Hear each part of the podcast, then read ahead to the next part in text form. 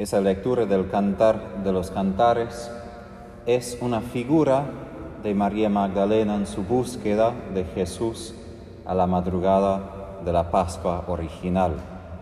Sabemos que este cantar de los cantares describe en su tiempo la búsqueda de una novia por su propio novio. Es el amor humano.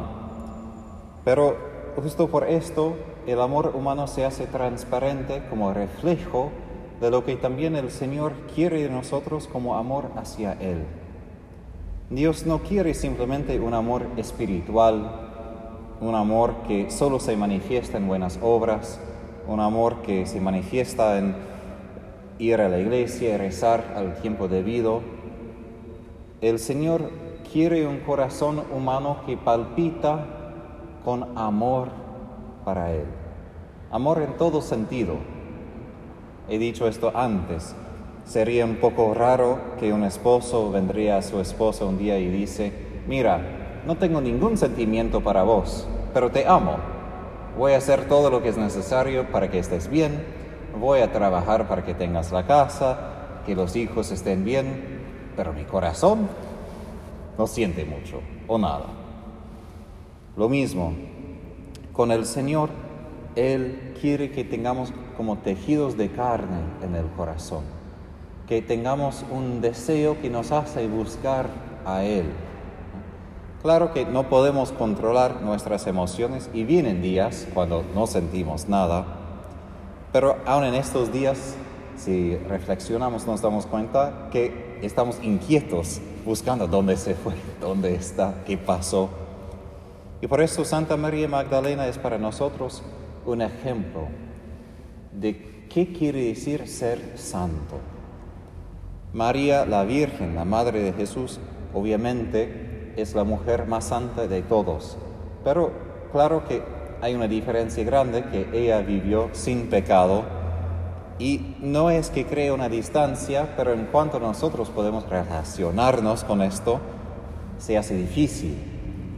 Pero María Magdalena, de quien el Señor expulsó siete demonios, quiere decir que ella estaba en mucho pecado y dominado por muchos demonios, nosotros podemos relacionarnos con esto, no por haber sido poseídos, sino que nosotros también somos pecadores, pecadores tocados por Jesús.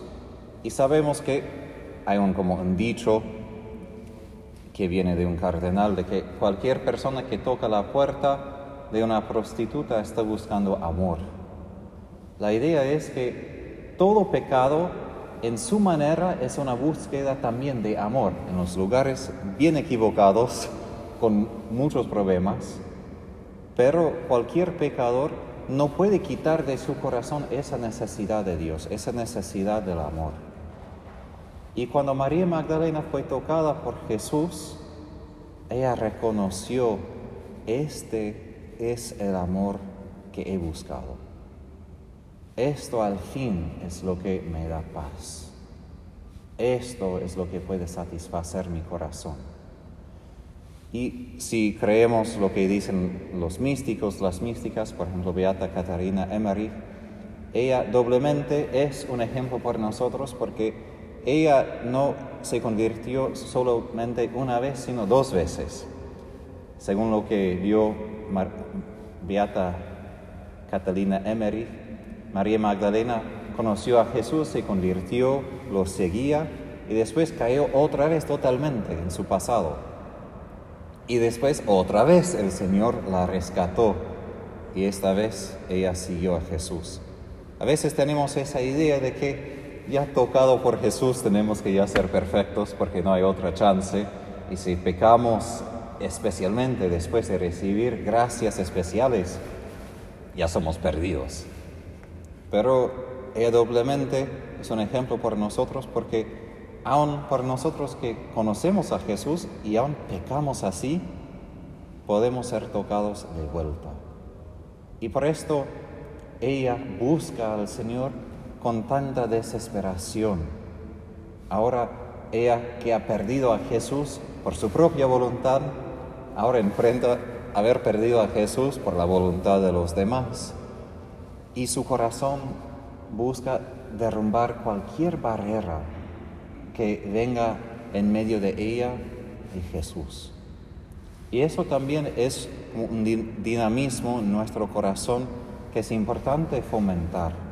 No simplemente que seguimos la moralidad de la iglesia o seguimos lo que dice Jesús que debemos hacer, sino una sed, como dice el Salmo, una sed ardiente de Dios que como por sí mismo busca a Él, busca que no haya nada que esté entre yo y Él.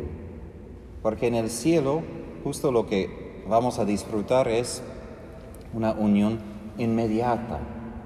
Y por eso cantar de los cantares es una figura del amor divino, porque como entre mujer y marido en el acto de matrimonio no hay nada de barrera, solo una unión íntima, un toque íntimo, lo mismo con Dios.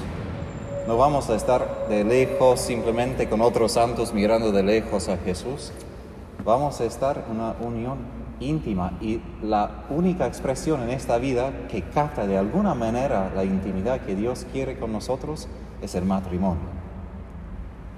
Y si pensamos que María Magdalena quizás, no sabemos exactamente, fue algo de prostituta, ella que había experimentado esa intimidad falsa y ahora entiende esa intimidad verdadera con Jesús.